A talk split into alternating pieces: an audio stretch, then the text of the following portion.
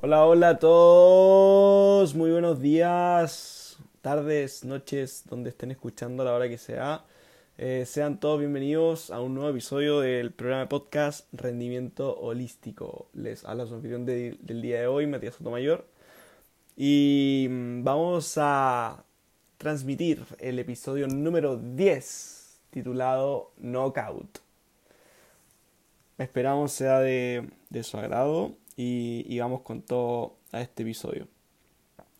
La verdad va a ser un episodio eh, creo que más corto, ojalá más corto, es un poco la, la, reflexión eh, sobre cómo pararnos eh, cuando la vida nos golpea fuerte y por eso se llama knockout.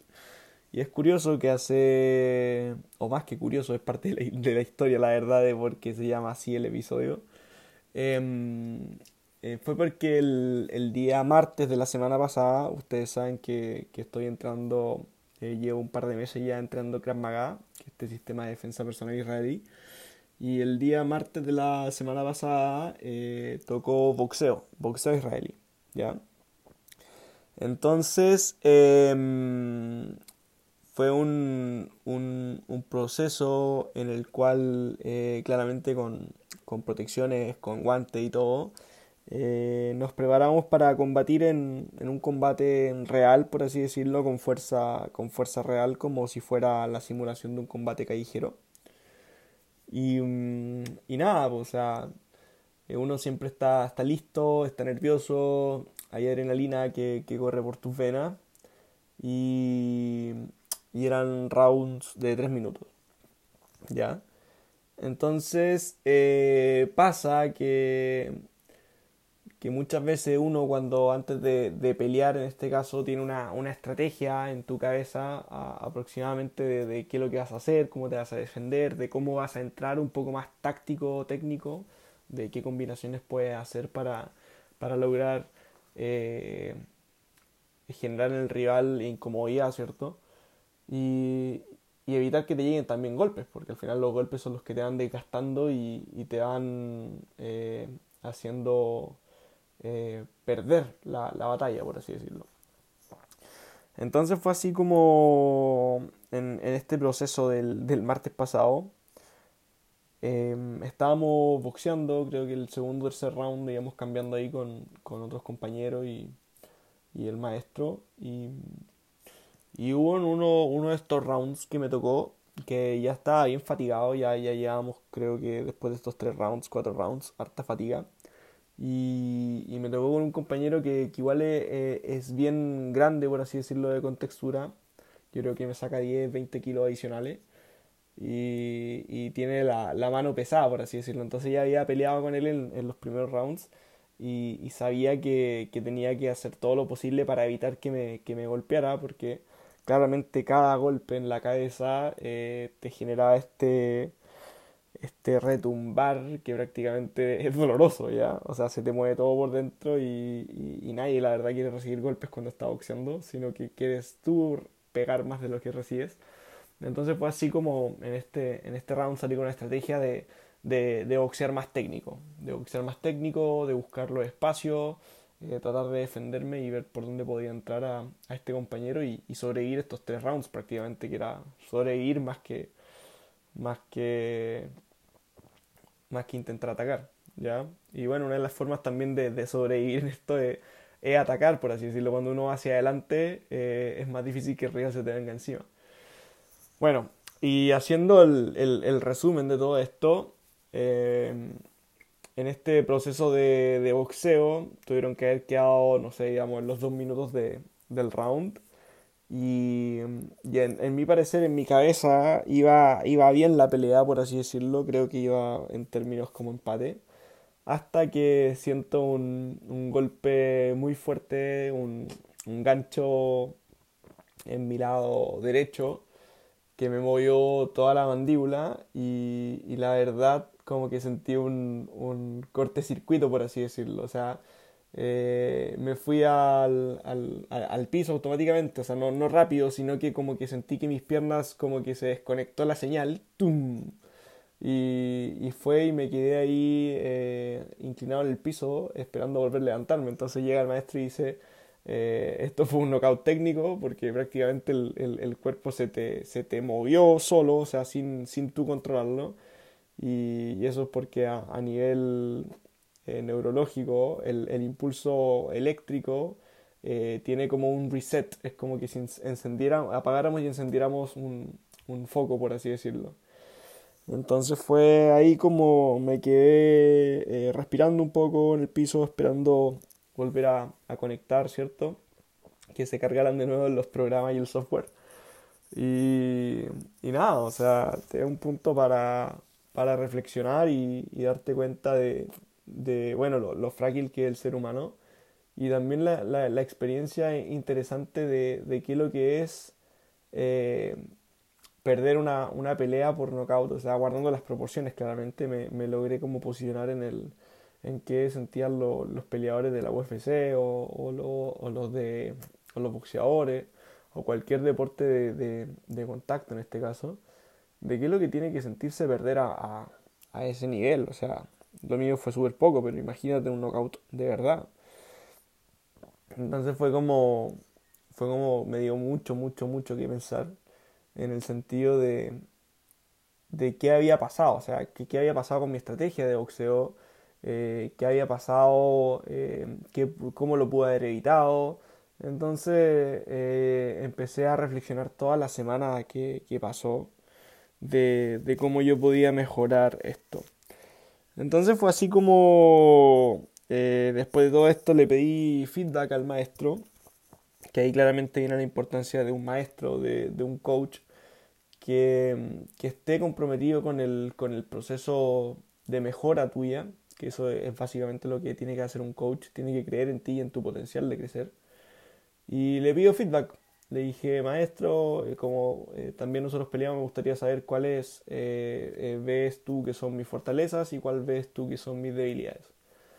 Entonces me dijo, ok, lo analizo y, te respondo. Y fue así como me mandó después un audio de 5 minutos analizando las fortalezas y debilidades de mi boxeo. Y, nada, o sea, lo escuché atentamente y fue eh, enriquecedor, o sea, poder saber específicamente que alguien que, que es experto en, en, este tema te pueda dar un feedback eh, es nutritivo. Entonces anoté en, en, un papel todo lo que, lo que, o los puntos que tenía que mejorar. Y fue así como eh, me puse también a, a buscar en YouTube eh, algunos aspectos más técnicos del, del, boxeo y estratégicos del boxeo que me podrían ayudar porque íbamos nuevamente a, a combatir el, el, sábado, por así decirlo, en otra clase. Entonces en una semana estuve concentrado en, en un poco en eso, en el hecho de que uno no quiere perder, la verdad, cuando uno se enfrenta en un combate no quiere perder. O obviamente cuando tú vas a un combate uno a uno, tú quieres ganar, o sea, salir victorioso. Y yo me, me dispuse a, a no volver a perder. Entonces, porque uno duele, o sea, duele que te peguen, y, y dos, también afecta un poco tu, tu parte interna de, de decir... Eh, y, y, aquí lo digo, no, no creo que sea lo que te afecte el ego, ¿ah? Puede que sí, ok, digamos que hay una tercera parte que sea como que afecta a tu ego, pero creo que hay una parte también donde tu alma quiere salir victoriosa. O sea, cualquier, cualquier aspecto ganar siempre es positivo, siempre uno quiere ganar en, en cualquier aspecto de la vida, en, en, una carrera, en un combate, en, en, cualquier prueba en la que uno esté haciendo, uno quiere salir victorioso y no, y no creo que eso venga del ego, sino que el, alma también quiere ir hacia adelante, quiere ganar, quiere, quiere trascender espiritualmente hablando. Entonces creo que eso también es importante, como no, no decir que, que un combate es solamente un tema de una lucha de egos, porque no lo veo así, sino que piensa en el mismo reino animal de cómo un león eh, pelea con otro león y lucha por, por sobrevivir, por tomar el control de la tribu, por quedarse con el territorio, los animales. Y nosotros somos en parte animales, en ese sentido, o sea, es una lucha desde tu, desde tu más profundo instinto de querer ganar la batalla. Entonces creo que también el combate es muy terapéutico en ese sentido porque te conecta con tu parte reptil, con tu parte animal, que muchas veces en esta sociedad moderna hemos perdido, que ya saben que llevo varios podcasts hablando sobre eso, que la sociedad moderna nos ha dormido y nos ha, nos ha hecho ser unos seres humanos distintos a nuestra versión más primaria. Y creo que eh, eso afecta mucho nuestra correcta forma de ser humanos, en el cual el ser humano es, es un poco más eh, instintivo y, y, hay, y hay cosas muy rescatables que podemos obtener de, de ocupar ese instinto a nuestro favor. Entonces, volviendo al tema, eh, me puse a estudiar toda la semana y, y con esta energía de, de, querer ganar, superarme, ganar. Entonces fue así como estuve practicando, haciendo un poco de sombra en, en mi casa, buscaba eh, los golpes, ¿cierto? Técnicamente, y, y recordaba el feedback. Ok, esto tengo que hacer.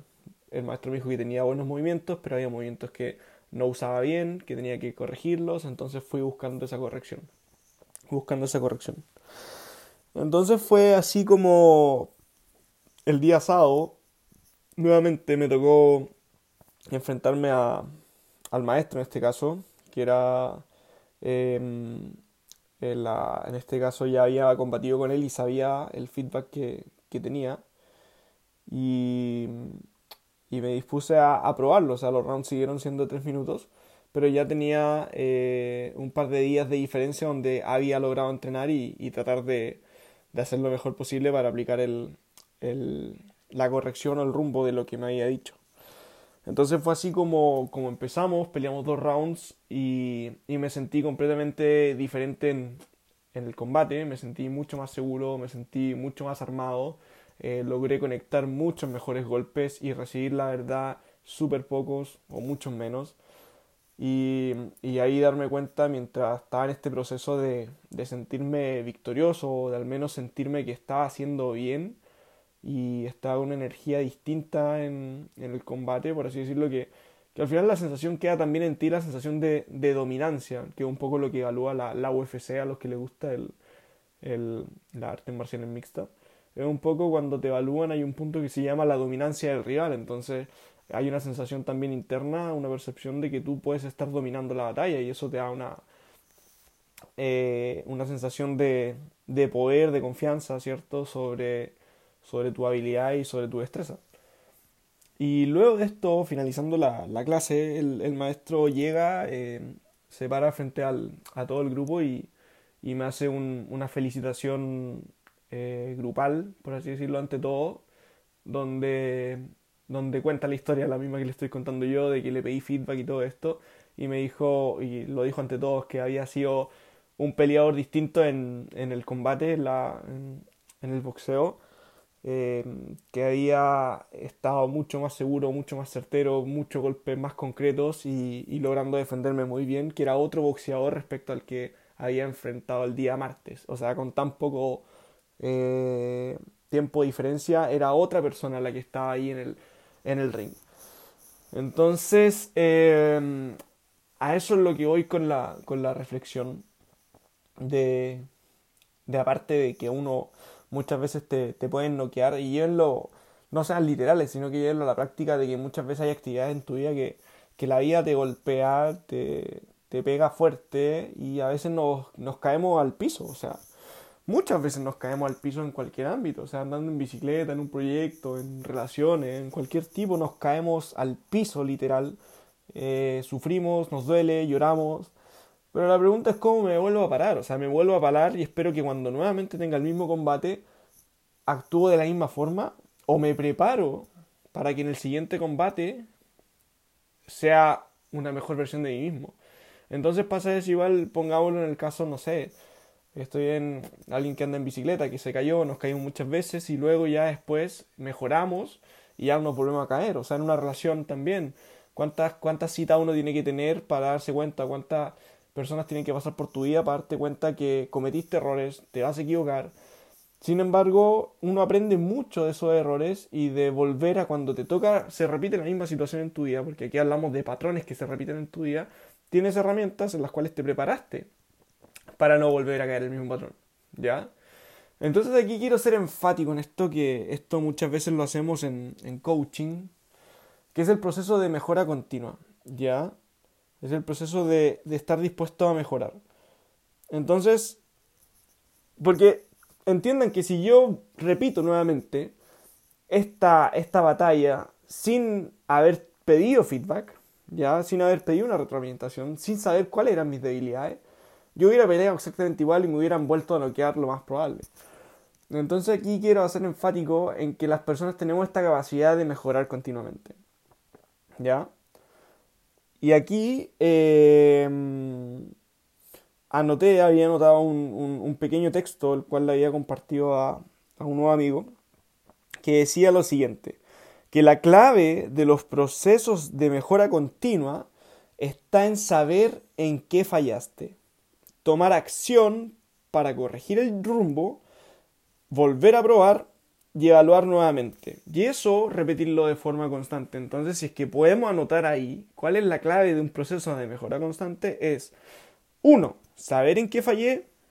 2. Tomar acción corrigiendo el rumbo, ya, o sea, hacia, nueva, hacia la nueva versión, hacia donde voy. 3. Volver a probar en la misma situación, ya con el rumbo corregido, si es que funciona o no funciona. Y 4. Evaluar. Por eso es si funciona o no funciona. Evaluar si esto está funcionando y o si no, repetimos el proceso. Saber en qué fallé, cambio el rumbo, eh, vuelvo a probar y vuelvo a evaluar.